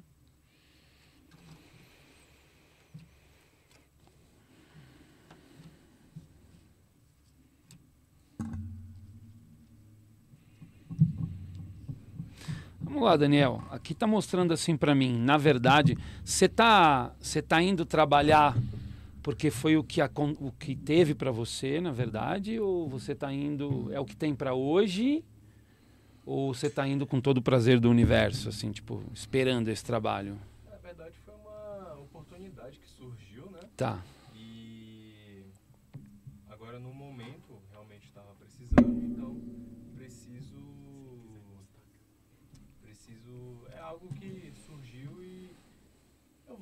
Prazer, né, mas não era ainda não é sonho. Tá. Aqui é o seguinte, tá? Desse trabalho que você está indo, na verdade, para mim tem assim, se solta. Se você não for com tudo que você tem de melhor, vai dar uma empacada. Então, para que você não sofra com essa questão, vai de coração aberto. Lá está mostrando para mim aqui que desse trabalho que você vai, eu não vejo você ficando nele por muito tempo. Você vai ter de lá um trampolim, pra, mas é desse trabalho você vai ser lançado para um outro. É uma nova oportunidade que você vai ter. Por isso que está pedindo para você ir de coração aberto, com uma aceitação positiva, para você não não sofrer. E lá dentro você vai receber, na verdade, uma outra proposta que você vai analisar com mais carinho, aonde vai realmente se dar um trabalho mais efetivo para você. Então não vejo nesse próximo, mas sim do trampolim para o próximo. Agora tem uma questão. É... Você, qual é a sua relação com o seu pai? Muito boa. Tá. Qual é a preocupação dele com você? Hum, Acho que mais estruturação, né? Segurança. Então, assim, é, é que eu vejo, na verdade, aqui, Ivan, além dessa questão do trabalho, que vai ser uma coisa casual. Ele vai, ele vai de coração aberto, claro, se você quiser, né? vai de coração aberto, de lá vai ser um trampolim para um outro trabalho. Mas eu vejo aqui uma preocupação exacerbada do seu pai com você. Ah, conversa um pouco mais com ele, pai. Aguenta aí, já tenho 24, estou caminhando, as coisas vão se estabelecer. Às vezes é um pequeno diálogo que é pai, né? Pai é pai, mãe é mãe, enfim. É, procura conversar um pouco com ele, porque eu vejo ele um pouco preocupado. É como se ele achasse que o que você está fazendo não tem muito futuro. Sim. Você entende isso? Tem sentido isso para você ou você não percebe? Faz, faz sentido porque a gente já teve até uma conversa sobre isso. Porque Isso. No começo do ano eu saí de um, de um trabalho e ele até tinha perguntado, Daniel, tem certeza? Não é melhor É ficar, esperar? Porque senão você vai ficar sem nada. É Ele- isso. já tive essa conversa com ele. É isso. isso O que você pode falar assim, pai, assim como você teve a sua experiência quando você tinha 24 anos, eu tô tendo as minhas, mas pode ter certeza que eu vou sempre fazer o meu melhor, independente dele Sim. querer ou não. É, é você que tem que ser feliz. Não, não é ele por você. É você que tem que ser feliz por você. Então é isso, entendeu? Tem esse papinho com seu pai. Energeticamente, aqui para mim, mostra uma interferência dele, como se fosse ele querendo ditar uma regra. E às vezes isso para você chega, sabe? Você podia ir com um navio para o alto mar, mas você vai numa barquinha que você não sabe se vai cair ou não. Energeticamente, isso vem do lado do seu pai. E a questão do trabalho, fica tranquilo, vai de coração aberto, você vai aprender, mas eu vejo um trampolim para um outro e não é demorado não, tá bom? Tá bom. Boa sorte. É, é um, é um rapaz bom caráter, foi muito bem criado. Sim. Então, com certeza, o pai dele tem as preocupações, mas criou muito bem. Sim, Que é sim. muito sério, muito, muito responsável, né? Sim, E para um jovem nessa idade hoje ser responsável já é uma dádiva, né? é uma dádiva. Porque Mas é eu vejo o vê- Daniel um menino muito Não, mas responsável. é demais. Demais. Eu conheço muito bem. Por isso que você precisa falar para o seu pai, porque se você fosse um irresponsável, e eu percebendo isso aqui, eu ia falar assim, amadureça um pouquinho mais. Mas é hora de, de conversar, porque você tem essa responsabilidade. Não é um, não é um louco falando com o pai, ah, que é isso, pô, só vou lá surfar e já volto, né? Isso porque Não. surfar em São Paulo só foi em cima dos ônibus aqui. E olha que tem muita gente que surfa. Bom, agora vamos, agora vamos pegar no pé de quem agora? Agora vai ser a vez do Rafa. Rafael, Isso, eu falo seu sobrenome. é, né? é. Rafael Nevigel Amirabile. Nevigel Amirabile. Que sobrenome O que importante do- é ter que saúde, né? É. o que, que é Amirabile? O Amirabile é italiano. Ó, que legal. O Nevigel é austríaco. Pô, que legal. Mistura boa, né? Que Europa, hein? Macarrão com batata fica bom. Idade? 24 Também? também. Aqui todo mundo tem 24 anos. Todo mundo. faço 25 de outubro. Tá, qual é a sua pergunta, Rafael? Ah, fala, Não, fala da vida pessoal dele fala- e tudo mais. Pode entregar tudo dele. Pode falar. Faz a pergunta você. Uma coisa que te pega, assim, pra... Lado profissional e sentimental, assim, seria essas duas. Ok. Duas perguntas, hein? Espertinho. É, eu ia falar, eu ia falar pra ele da vida sentimental já. Tudo né? bem, Porque eu- vamos eu pelo que A sentimental. cara dele é, é- tá, tá pra isso. Olha a cara dele a cara de carente. Eu tenho, eu também tenho um, ca- um caminho já no espiritual faz alguns anos, sou de Umbanda. Muito bom. Se você ver alguma coisa aí, puder me dar um direcionamento. Sim. Bom. Se aqui é ele, né? Rainha de espadas, eu nem cantei as suas cartas aqui. Rainha de espadas, oito de espadas, arcano maior do louco, menor três de espadas e pajem de paus. Olha, seguinte, é, o seu lado sentimental, relacionamento, você tá solteiro? Tô. Vai ficar por muito tempo. É, viva, viva a sua vida. É isso.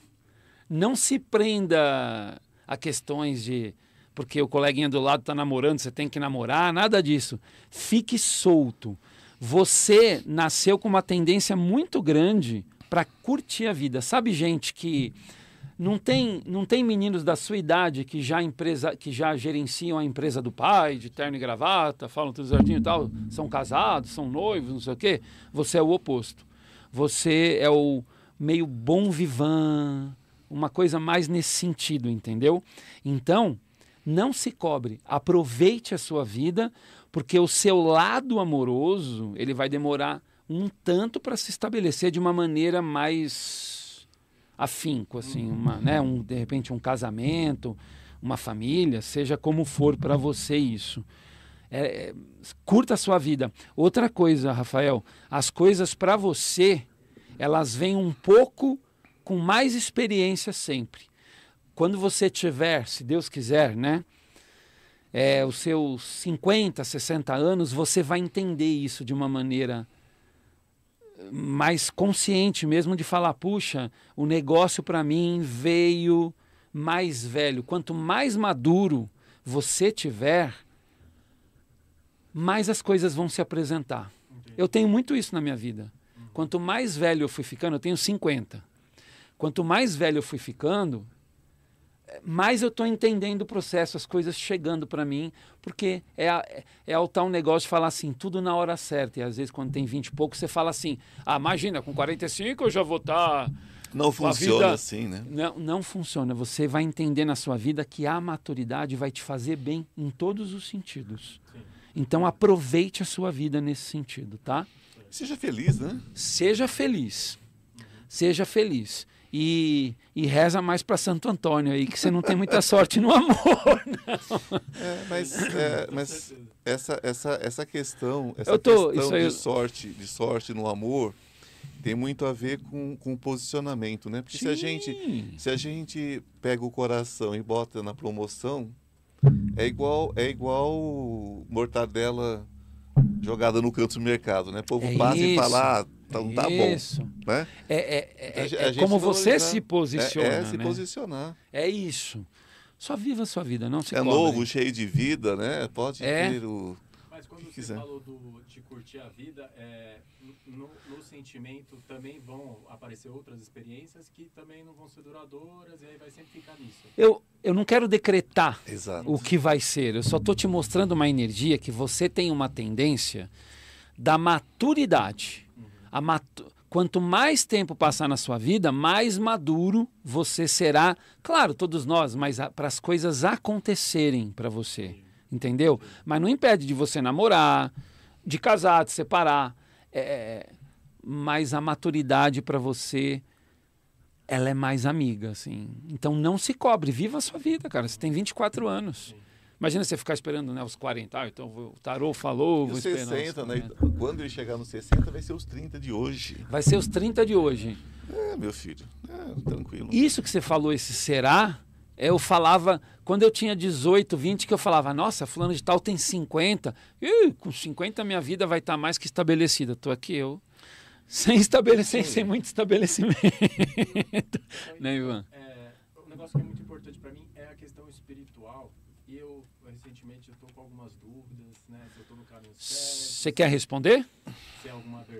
Responde por você. Eu sou muito, eu sou muito próximo dele. Eu acho que já. Entendi. Não, acho que já não. Ok. Isso é uma hora, uma hora eu converso com ele. Mas Tá. a- a- a- o caminho espiritual dele é a, a honestidade dele é muito grande. Aqui, ó. É. A honestidade dele é muito grande. E a honestidade faz com que ele questione tudo, absolutamente tudo. Né? Né? Aqui. É, pois é. E quando a gente questiona tudo, a gente aprende mais, meu filho. Só que, só que a perfeição você não vai encontrar. Nem na fé, nem na relação, nem no trabalho, Não nem nada. existe perfeição. E na sua parte espiritual, independente de como seja, do que seja, em cima da- até do que o Ivan falou, aquilo que eu falei no começo, é 500 apostilas ou botar o pé, é apenas assim, faça. Como tem que fazer, faça. Se entregue, tá? Essa, a, o- o- a sua espiritualidade é muito ampla. É Esse seu jeito de menino bom, legal, tal, isso vem da questão espiritual. Você tem uma proteção muito grande, Rafael. Só só que com o tempo você vai se apresentar para tudo isso.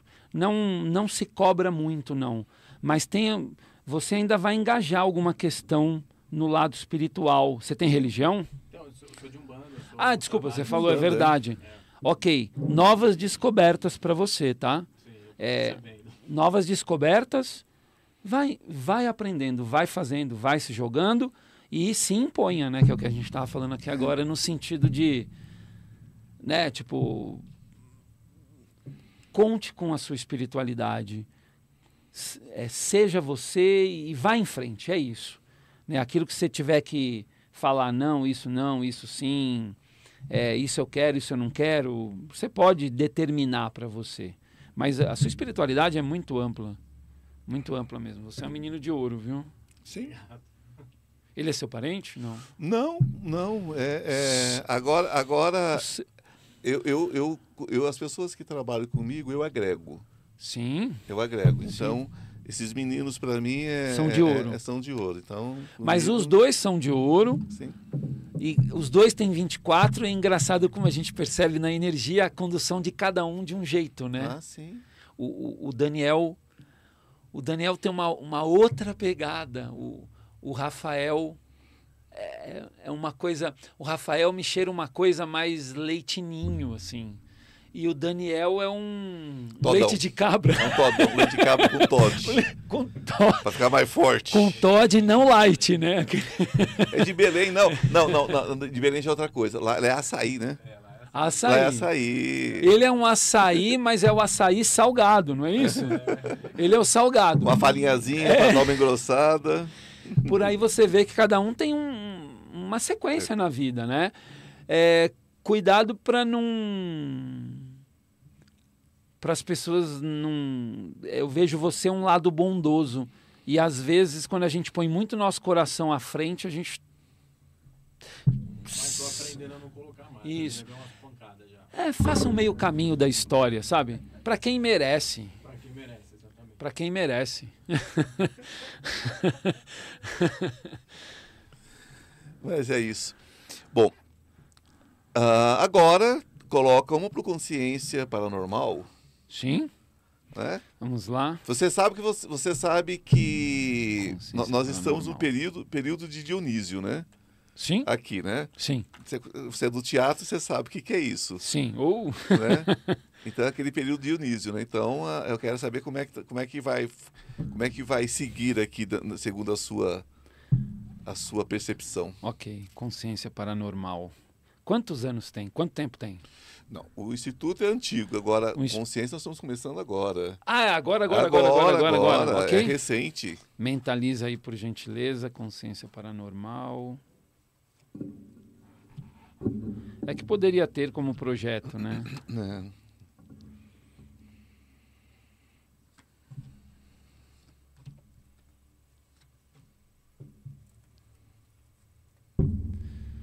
Ó.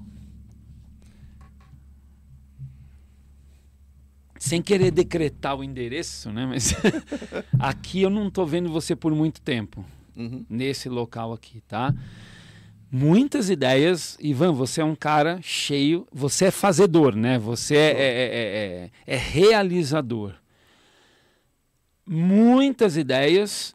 é, Vou te falar no meu entendimento aqui o seguinte: o ano que vem, o consciência paranormal vai dar uma deslanchada. E você, dentro da sua perspicácia, capacidade, inteligência, segura a onda até lá. Como tem. Aqui, estou aqui, estou fazendo assim. Vai levando em banho-maria. É, aqui eu vejo alguma troca técnica, não sei exatamente o que, que é isso. Os meninos, né? alguma troca técnica, que não, não, necessariamente nos dois aqui, uhum. mas é, é como se alguma coisa fosse se estabelecer de uma outra maneira. Talvez a condução da coisa, é, talvez é, você tendo que dedicar um pouco mais, é alguma coisa nesse sentido, tá? Mas eu vejo um sucesso para o Consciência Paranormal. A amplitude vai ampliar sim. É, só precisa ter essa paciência meio que inicial aí. É, essa paciência ela é, ela é fatal. Ela é fatal. É. Mas, mas, ela, mas, ela é, mas ela é necessária. É, é, existe, uma, existe uma questão técnica que realmente faz sentido. É um trabalho que está sendo feito paralelamente, que a gente está fazendo aí, vai ser um grande projeto. E esse projeto ele deve acontecer realmente em agosto. Aí você conta agosto, setembro, outubro, novembro, quando encerra o projeto, com os frutos geralmente para janeiro, fevereiro do ano que vem, com certeza. Então está bem dentro do, do, do, do Está bem dentro do, do, do que está sendo planejado. É isso mesmo? É. Oito de espadas, é. que é o início do. que é o mês oito, que é. você vai iniciar essa questão o arcano da força aqui pelo Rider Waite 8, né? Sim, sim, que em alguns sim, ele vem como 11. Né? Com certeza. É, mas é isso, é, tem sucesso para você. Essa carta aqui também é muito, muito, muito forte. Muito forte. Você sabe que o arcano aqui do Karma, é, das 78 cartas, essa é a carta que mais me traz dificuldade de leitura? Eu, eu tenho, eu sou do dia 21 3 do 9 do 66. 3 de novo. 6, 6, 12, 3. Eu nasci às 15 Nossa. para as 18 horas. Nossa. 6, 6 de novo. Todos os meus, toda a minha numeração, tudo meu é múltiplo de 3. 3, 6, 9. Sempre. Sempre. Então, o meu trabalho, o meu nome, meu nome inteiro, né? Ivan Martins, meu nome é artístico, mas eu sou Ivan Carlos Martins. O meu nome inteiro, o final da nove. O final da nove. Então, tudo meu, nove. Tudo meu da três, seis, nove. E é um número é um número que se chama de kármico, eu chamo de, de dármico, né? Porque para mim não tem karma, tem dharma. Então é. E karma, né? E karma nessa hora. Então, é, é, então tudo tem a ver com a espiritualidade, né? E não adianta. O que eu, eu tenho trabalhado dentro da espiritualidade. Então, quando eu crio esse podcast, eu crio exatamente para isso, porque existe muita coisa acontecendo dentro da espiritualidade, existe muita coisa boa, existe muita coisa que é simplesmente um meio de, de ganhar dinheiro, um, perder um pouco o sentido da coisa. E eu vejo essa juventude, esses meninos perguntando sobre espiritualidade, eu falo, gente, a gente precisa conversar sobre isso. Não de uma forma é, é, é só para tentar ganhar seguidores na internet. Não é só isso. Mas é você trazer o, o, o, os assuntos, trazer o conhecimento de cada pessoa que vem aqui, para que isso se encaixe em alguma em algum lugar na vida daqui, de quem está assistindo e que faça sentido para essa pessoa. Sim. Você vai fazer sentido como o bandista, você vai fazer sentido como tarólogo. Nós vamos falar um pouquinho também sobre o seu trabalho artístico agora, para a gente finalizar, e essa ligação com, com, com a espiritualidade. Então, você vai fazer sentido na vida de muita gente, de várias maneiras. Então, o outro, de repente, vai fazer, o, vai fazer sentido como fólogo, como astrólogo, como em outras tantas, né? Mas sempre é, é, levando de uma forma que a pessoa tenha como falar de verdade. Ah, por que, que eu não faço o roteiro? Eu não faço roteiro, você sabe disso. Você nem sabia sobre o que, que a gente ia conversar aqui hoje. Não, não sabia. Por que, que eu faço dessa forma? Porque eu quero autenticidade. Porque se eu cantar a bola antes, a pessoa já chega aqui. Decoradinha. Decoradinha. eu não vou fazer isso. não é sobre isso, né? Eu quero a sua essência, não Tirar quero, da pessoa, claro. eu quero a sua essência, eu não quero blá blá blá, eu quero essência, né? E falando sobre essência, você é um ator, Sou um ator. né? Fazer o quê, né, gente? O importante é ter saúde, né? É mais importante. eu conversei, eu conversei com você há pouco tempo no, no na Astral, né, na Astral TV, onde eu tenho um programa, e nós falávamos sobre isso.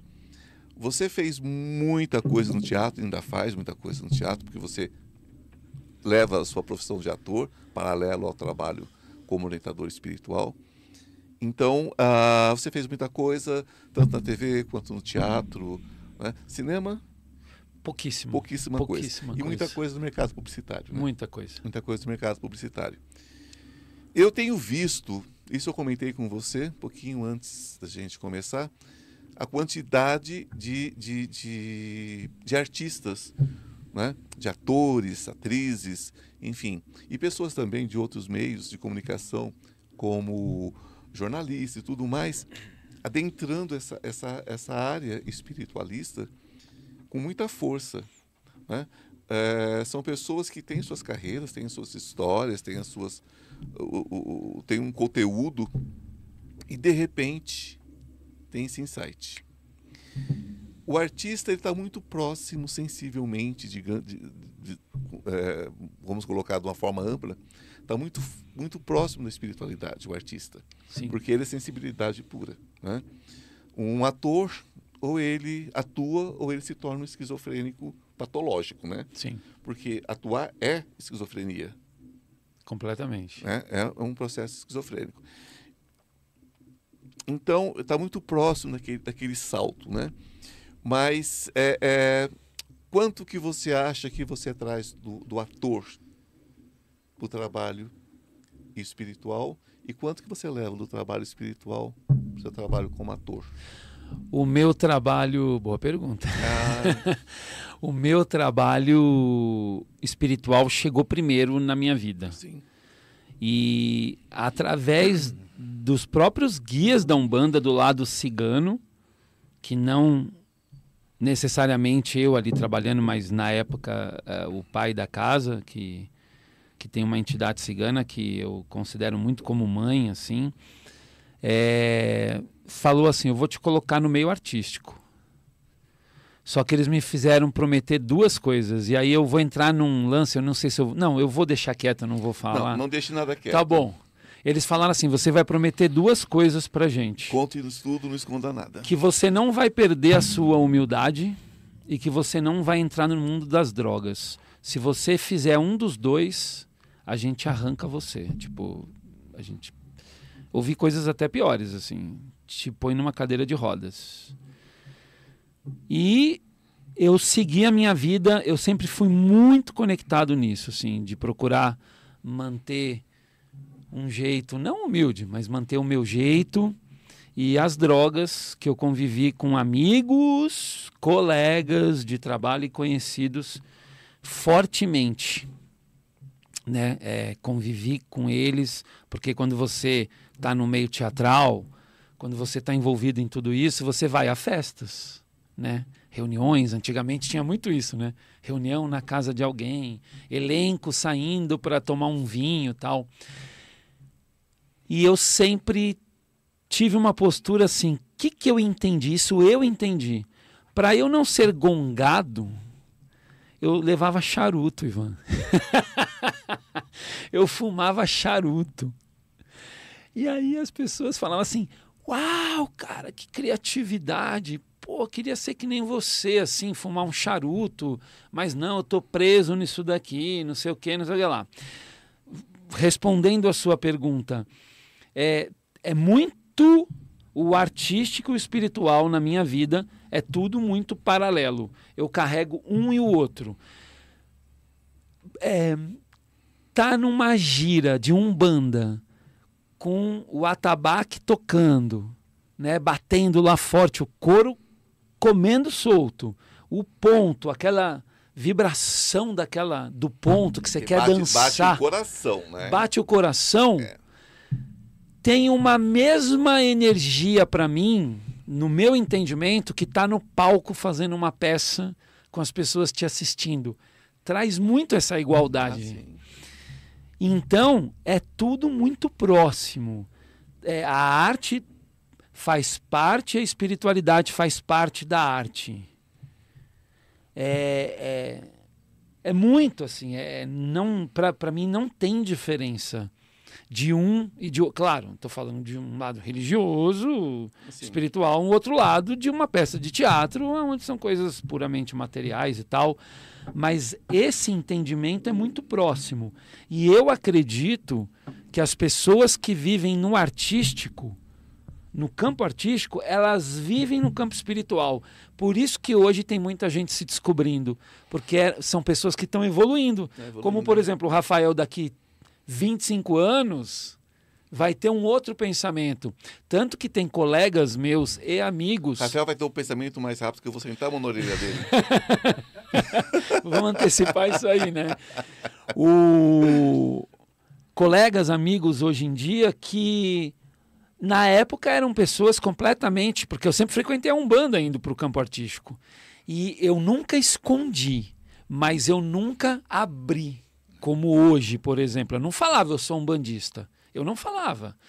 Então as pessoas criaram uma consciência, uma necessidade, pessoas que lá atrás eram eram, sei lá, carregavam uma luz de descrença, de não sei o quê. Hoje eu vejo muitas trabalhando, inclusive com tarô. É, eu, eu não gosto muito de rótulos de Aham. forma alguma. Eu me, eu me identifico como espiritualista, Uhum. é, é, sou iniciado no candomblé, tem toda uma história. Eu sou o que se chama de babalaô, eu sou um estudioso do candomblé e eu respondo às questões do candomblé quando são solicitadas.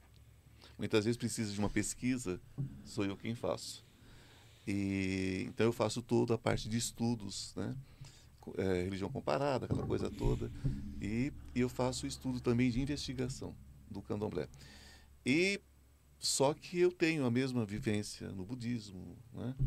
Eu fui religioso católico, quer dizer, eu tenho toda uma história dentro disso. Então eu não boto rótulo. Eu entendo o que você está falando. E não precisa, porque a nossa essência está aí, está viva, forte. né? Isso. Como é que acha você, meu querido? Como que me acha? É, Vou começar pela rádio, pode ser? pode. Então, assim, Rádio Vibe Mundial 95,7 FM. Toda quarta-feira, 5 e meia da tarde, programa Tarô do Jabali. Ahn, telefones, Instagram, tudo isso? Suas redes sociais. Rede social, a minha rede social. Vou começar pelo. É tudo a mesma coisa, tá? Então vamos lá. Tarô do Jabali. Você me encontra no Instagram, no TikTok e no YouTube. O tarô é o famoso tarote, né? Com T mudo no final. né? Do Jabali, com J e B de bola. Instagram, siga-me, sigam-me. TikTok e inscrevam-se na minha página do YouTube também. 11 981 11 34 10 para quem quiser fazer uma consulta de tarô terapêutico um pouco mais aprofundada. Lembrando que eu aprofundo mais as questões. Ele É vai isso. fundo nas questões. É fundo nas questões. O seu curso é gravado? Meu curso é gravado. Eu vou adquirir, eu vou estudar, porque eu gosto de aprender com querido. várias. Imagina, vai ser um prazer ter você. O prazer é nosso meu. grupo, nosso grupo de reuniões que nós fazemos toda toda terça-feira, onde a gente discute através de uma livezinha, a gente discute é, sobre tarô. Muito vai bom. ser um prazer receber você lá. Sim. Gente, é o seguinte, como eu sempre coloco, tivemos mais uma oportunidade de aprendermos juntos, né? É, a base de todo conhecimento é se abrir para mais conhecimento. Se você canaliza num ponto só, você acaba ficando, né? Vesgo e cai, se arrebenta todo. É assim que as pessoas perdem tudo na vida, né? Quantas pessoas destroem patrimônios porque acham que aprenderam tudo sobre dinheiro, né? Isso. Destroem relacionamentos porque acham que sabe tudo sobre relacionamento, sabe tudo sobre seu parceiro, sua parceira e fica sozinho, não é? Por quê? Porque achava que sabia tudo, achava que sabia tudo sobre os filhos, sobre os pais e acabam perdendo, né, a oportunidade de amar, de ser amado. Então, gente, o caminho é o amor e o caminho é ouvir, né? Eu falo muito que eu sou um comunicador, né? Somos, mas Deus nos deu dois ouvidos e uma única boca. Deve ter um sentido nisso, né, gente? Né? Vamos ouvir mais, aprender mais. Me sigam, Instituto Ivan Martins. É só vocês entrarem no Instituto Ivan Martins e se inscreverem lá. Deixa lá o sininho lá também para vocês serem avisados, né? Quando nós estaremos com o próximo, né? Que é toda quinta-feira às 19 horas. Aí vocês são avisados para acompanhar aqui com a gente. Consciência Paranormal. Consciência Paranormal dentro do Instituto Ivan Martins. Que a luz esteja com cada um de vocês de forma especial. Querido Alexandre Jabali, que prazer ter você aqui. Prazer é viu? meu, viu? Muito gratidão, obrigado. Gratidão por ter compartilhado conosco. Eu ok? agradeço. Um grande beijo no coração de cada um de vocês e até quinta-feira que vem.